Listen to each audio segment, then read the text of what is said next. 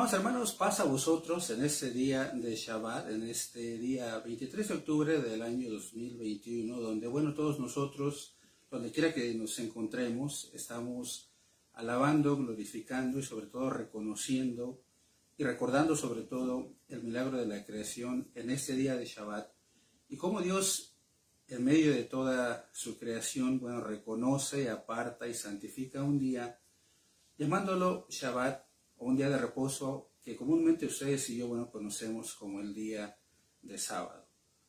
En este día, bueno, estamos todos tratando de estudiar la palabra de Dios donde quiera que nos encontremos, sea en casa, sea en algún lugar de reunión, en alguna iglesia o a través de las plataformas digitales.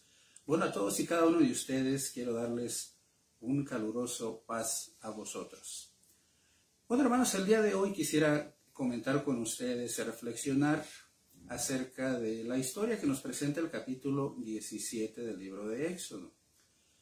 Vamos a leer esta narrativa de lo que nos presenta este capítulo.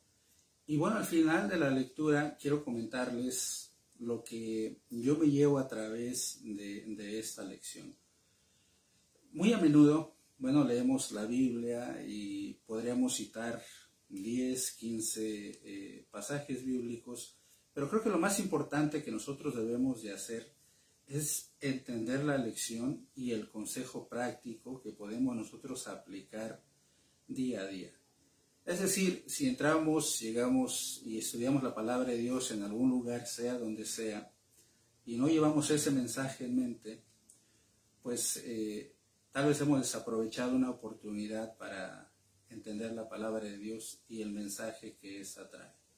Como ustedes saben, bueno, la palabra de Dios tiene muchos consejos, muchas historias, nos habla de diferentes maneras, nos habla desde un punto de vista profético, histórico, nos habla desde un punto de vista simbólico, por supuesto, pero también tiene bastantes consejos prácticos que nosotros podemos eh, seguir eh, día a día y que bueno, en realidad ese es uno de los propósitos de la palabra de Dios, guiar y tratar de alguna manera de conducirnos a esa luz la cual reflejan eh, los mandamientos y la palabra de Dios. Pues, pues bien, voy a invitarles a que abran sus Biblias precisamente en Éxodo, el segundo libro de la Biblia, capítulo 17, si ustedes están usando una Reina Valera como lo estoy usando en esta ocasión, bueno, se va a encontrar en la página número 75 del Antiguo Testamento.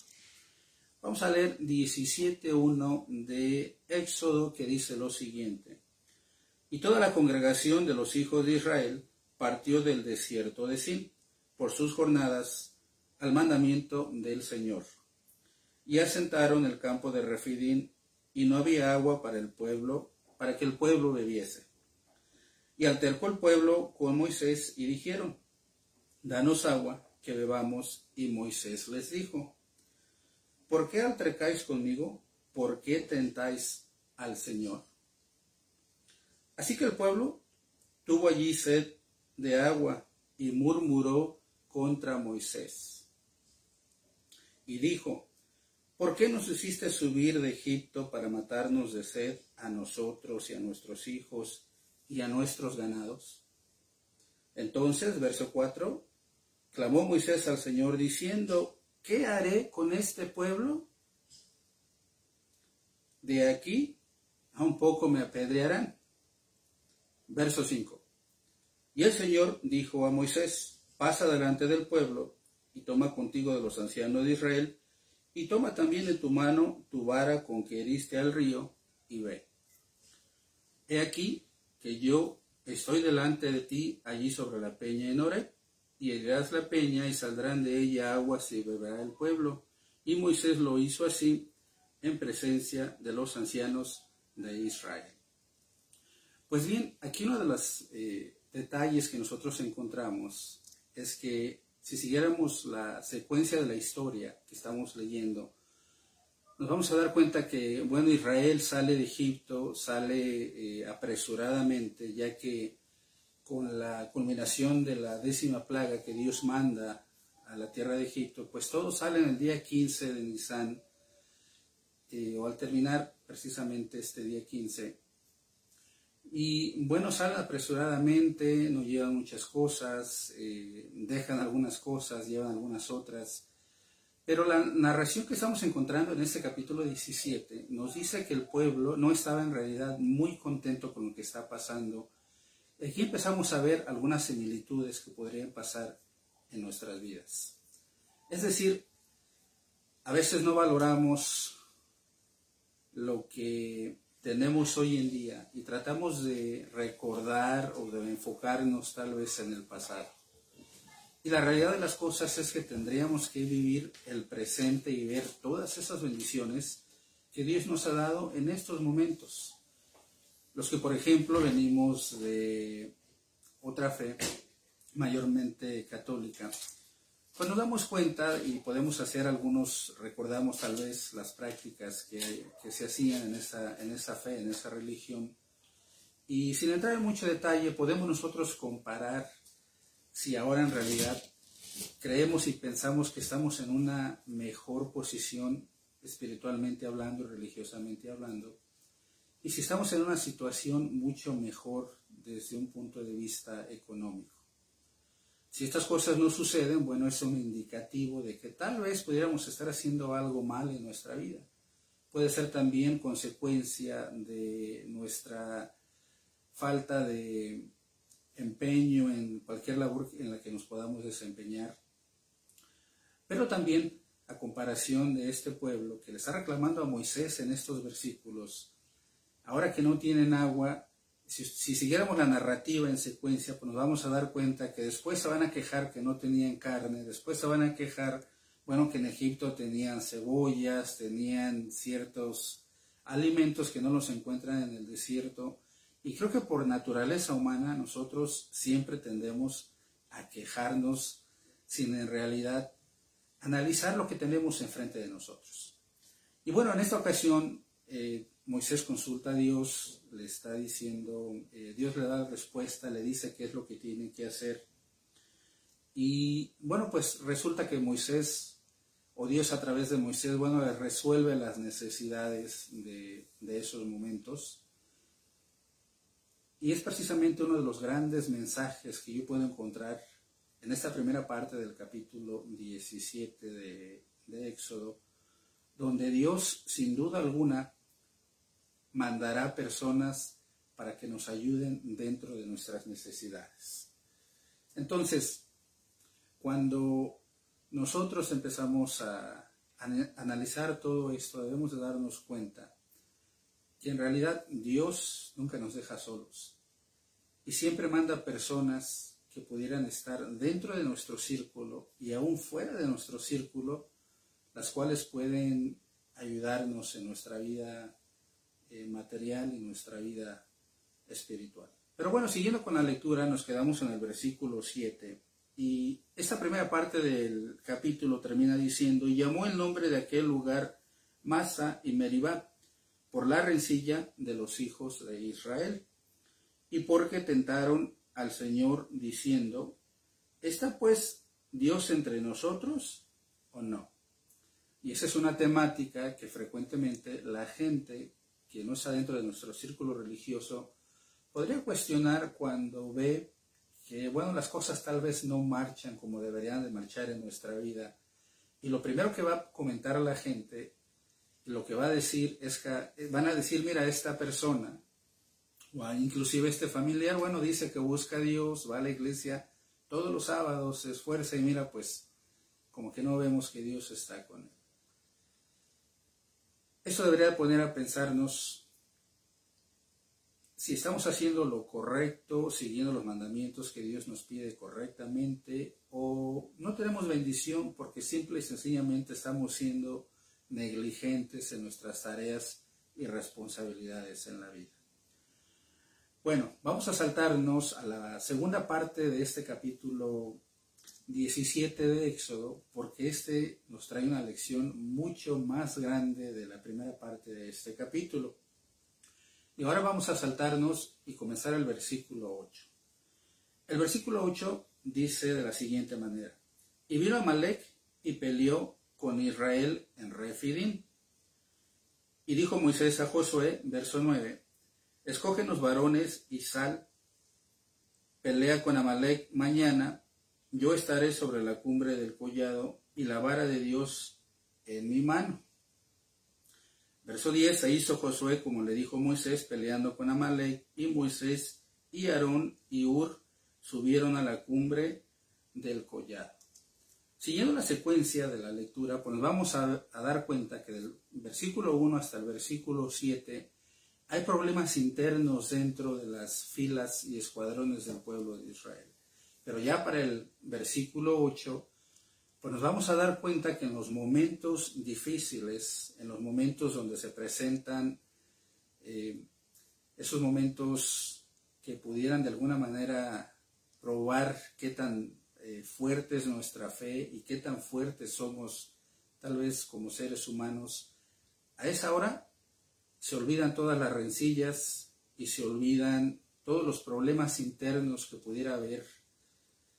Y creo que es una de las grandes lecciones que debemos de aprender. El consejo práctico en este versículo 8 y versículo 9 nos está hablando y nos está dando a entender que aún aunque hubiere problemas internos en nuestra familia, en nuestro círculo religioso, en nuestra iglesia, a la hora de nosotros enfrentar grandes problemas, tendremos que hacer a un lado esos pequeños problemas para juntarnos y unirnos y vencer al enemigo cualquiera que éste sea.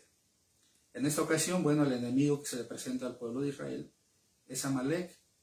Y vamos a continuar con la lectura y vamos a leer ahora el verso 11 donde nos quedamos. Dice así el verso 11, y sucedía que cuando alzaba Moisés su mano, Israel prevalecía, mas cuando él bajaba su mano, prevalecía Amalek. Y las manos de Moisés estaban pesadas, por lo que tomaron una piedra y pusieronla debajo de él y se sentó sobre ella. Y Aarón y Ur sustentaban sus manos, el uno de una parte y el otro de otra. Así hubo en sus manos firmeza hasta que se puso el sol. Aquí también, bueno, yo encuentro una grande lección dentro de estos versículos que acabamos de leer, porque creo que el mensaje que aquí nos está tratando de dar Dios es que cuando nos podamos sentir cansados, tal vez derrotados, o tal vez ya a punto de fallar, pues utilicemos no objetos, sino tal vez personas que pudieran estar a nuestro alrededor, que pueden ser nuestros hermanos en la fe, nuestros familiares, nuestras amistades, algunos compañeros de trabajo que tal vez pudieran estar dentro de nuestro círculo y que nos pudieran ayudar a no caer. Es por eso de suma importancia entender, sobre todo hoy en estos últimos tiempos, en estos últimos dos años que han pasado, que las relaciones humanas, las relaciones eh, que deberían de existir en la iglesia con ese tipo de amor filial que nos presenta la palabra de Dios, pues debe de ser cada vez más fuerte, debe de ser cada vez más centrado para que al momento de que nosotros pudiéramos tener una de esas batallas que presenta la vida, sea cual sea esa batalla. Puede ser una batalla eh, de enfermedad o contra de la enfermedad, puede ser una batalla emocional, puede ser una batalla también eh, sentimental, o puede ser una batalla de las que presenta la palabra de Dios y nos menciona que a veces tenemos lucha no con carne ni sangre, sino con potestades superiores y se manifiestan a través de las debilidades que pudiéramos tener en la vida. Y es una de las maneras que el enemigo se puede presentar. Y a la hora de la hora tendríamos que apoyarnos en alguien o tal vez en algo.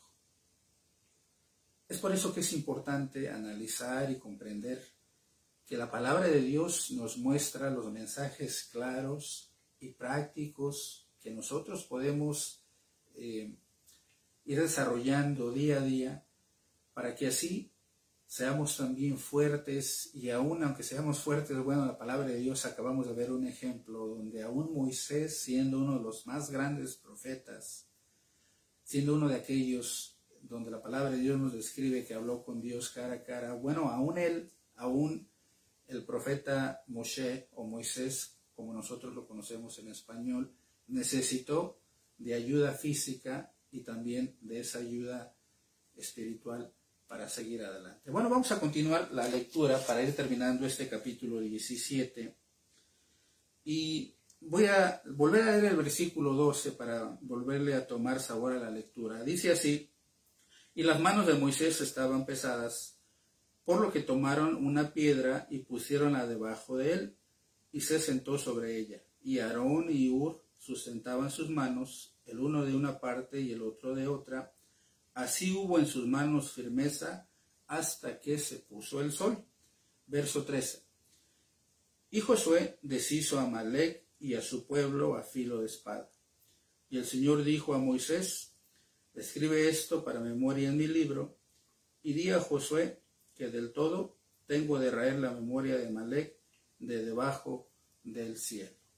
Entonces, esta es una enseñanza que nosotros encontramos en esta parte del libro de Éxodo, capítulo 17, donde encontramos que a la hora de encontrar nosotros dificultades, pues una de las grandes ayudas que Dios pudiera mandar en nuestra vida van a ser las personas que están en nuestro círculo más cercano, sean estas familiares, hermanos en la fe, vecinos, amigos o compañeros de trabajo. La palabra de Dios nos está mostrando que en los tiempos difíciles, a la hora de, enfrentar los adversarios que se pueden manifestar a través de enfermedades, de problemas, de preocupaciones, problemas sentimentales, emocionales o espirituales, bueno, en esos momentos tendremos que hacer como Moisés y tratar de encontrar ese apoyo en a veces objetos o a veces personas. También encontramos la otra contraparte de esta lectura, que si bien es cierto que aquí encontramos que, bueno, aquellos personajes le ayudaron a, a Moisés a mantener esa fuerza, a mantener ese espíritu de ir hacia adelante y no caer, y que le ayudaron de una manera física, pues también encontramos la otra contraparte donde a veces no necesitamos hacer nada para ayudar a la persona que necesita ayuda. ¿A qué me refiero? Vamos a leer el capítulo o el libro de Job, si ustedes tienen a bien acompañarme. Y bueno, el capítulo 1 y 2 de Job nos presenta una historia sorprendente. Y bueno, el capítulo 1 y 2 nos presentan a un personaje quien se llamó Job y que indudablemente pasó por muchas desgracias. Eh, murieron sus hijos, perdió sus bienes, eh, su mujer habló de él, de tal manera que todo lo perdió, aún eh, habiendo sido uno de los hombres más ricos en la tierra de ese entonces, en la tierra de los orientales. Pero fíjense ustedes un detalle muy, muy importante. Nos vamos a ver, vamos a leer el capítulo 2, verso 11 del libro de Job. Y en medio de las adversidades y de los problemas, nos dice este versículo que Job tenía tres amigos. Y dice el versículo 11, y tres amigos de Job, Elifaz de Manita, y Bildad Suita, y Sofar Namatita, luego que oyeron todos todo este mal que le había sobrevenido, vinieron cada uno de su lugar, sus amigos de Job, al escuchar por las desgracias por las cuales había pasado, inmediatamente vienen a visitar a su amigo Job. Sigue diciendo eh, el texto, dice, eh, Luego que oyeron todo este mal que le había sobrevenido, vinieron cada uno de su lugar, porque habían concertado de venir juntos a condolerse de él y a consolarle. Verso 12. Los cuales alzando los ojos desde lejos, no lo conocieron, y lloraron a voz en grito, y cada uno de ellos rasgó su manto, y esparcieron polvo sobre sus cabezas hacia el cielo. El agarrar un puño de tierra o cenizas era una costumbre que se hacía en el, en la, en la, antigüedad dentro de las personas orientales. Estamos hablando del Medio Oriente, por supuesto. Y era una manifestación de la tristeza, de lamentar todo lo que estaba pasando al, alrededor. Y era una señal a veces hasta de luto. Indudablemente los amigos de Job, a pesar de que saben que Job necesita eh, ayuda, vamos a ver cuál es la reacción que tuvieron y lo que hicieron en estos momentos de desgracia por los cuales está pasando. Job, un varón perfecto como lo describe la palabra de Dios. Y vamos a ver un poquito la diferencia de lo que sucedió con Moisés, profeta de Dios. Vamos a ver el versículo 13 que nos dice de la siguiente manera. Así se sentaron con él en tierra por siete días, es decir, los tres amigos de Job, Elifaz, Bildad y Sofar se sentaron con él a un lado de Job. Y dice la palabra de Dios en el verso 13 que estamos leyendo, que se sentaron con él por siete días. Vamos a ver qué es lo que hacen. Nos sigue diciendo la lectura, así se sentaron con él en tierra por siete días y siete noches, y ninguno le hablaba palabra porque veían que el dolor era muy grande. Cuando analizo yo las palabras que encontramos en Éxodo 17 y veo también esa parte del capítulo 2 del libro de Job, pues llego a la conclusión de que en algunos momentos cuando alguno de nuestros familiares, hermanos en la fe, amigos, vecinos, pudiera estar en medio de problemas y de adversidades, en algunas ocasiones hay que saber cuándo ayudar, cuándo hablar, y cuándo apoyarlos de una manera física, emocional y tratar de levantarlos para que en medio de esas adversidades puedan seguir en el camino.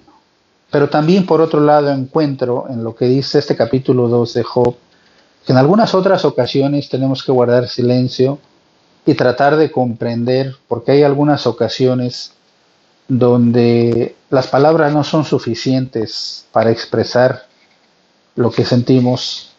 Y algunas ocasiones las personas no quieren escuchar tampoco palabras, lo único que quisieran tal vez tener es contar con la presencia de todas aquellas personas que los aprecian, que los aman, que los quieren. Y en algunas ocasiones no hay necesidad de palabras. El consejo práctico, el cual quiero compartir con ustedes en esta ya tarde para algunos, es que pensemos muy bien que en los momentos de adversidad que presenta la vida, las situaciones que la vida trae, tenemos que apoyarnos a veces en algo que nos ayude. Objetos, pasatiempos, el estudio de la palabra de Dios, por supuesto. Pero no solo eso, también apoyarnos en personas que buscan nuestro beneficio y que también a la misma vez también nosotros hagamos lo mismo con estas personas. Por otra parte, también encontramos en la palabra de Dios a través de la narrativa de Éxodo 17 que aunque pudiéramos estar enojados o tal vez no muy a gusto con las personas que nos rodean, a la hora de encontrar nosotros problemas eh, esos eh, gigantes que pudieran estar en contra de nosotros, pues a la hora de la hora tendríamos que olvidar todas aquellas eh, diferencias que tenemos y unificar fuerzas para que podamos seguir adelante tal como lo hizo Moisés y el pueblo de Israel. Así es que bueno, esta es una invitación a que todos, absolutamente todos, aquellos que formamos parte de la familia de Dios, pues unamos fuerzas a través de la oración, a través del ayuno, y que además de estudiar sábado con sábado, no nos olvidemos de poner por obra los mandamientos de Dios. Confiemos siempre en las personas que están a nuestro alrededor, que buscan nuestro bien, que buscan el bienestar de la iglesia de una manera colectiva y que juntos podamos vencer y tener ese aguante y esas fuerzas que tuvo Moisés para vencer no solamente el cansancio físico, sino también el problema por el cual estaban atravesando y que también tengamos la suficiente sabiduría para callar cuando debamos de callar y estar ahí cuando menos apoyando en presencia a la persona que los necesita. Así es que bueno hermanos, espero como siempre que este breve mensaje haya sido de bastante utilidad en sus vidas.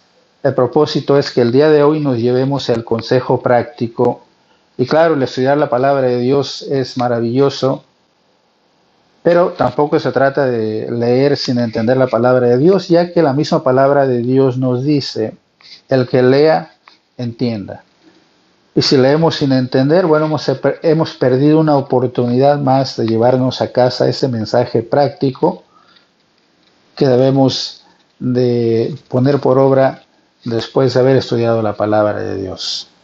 Como siempre espero en el Dios de Abraham, de Isaac y de Jacob, que te bendiga a ti y a los tuyos en este día especial llamado Shabbat. Shalom.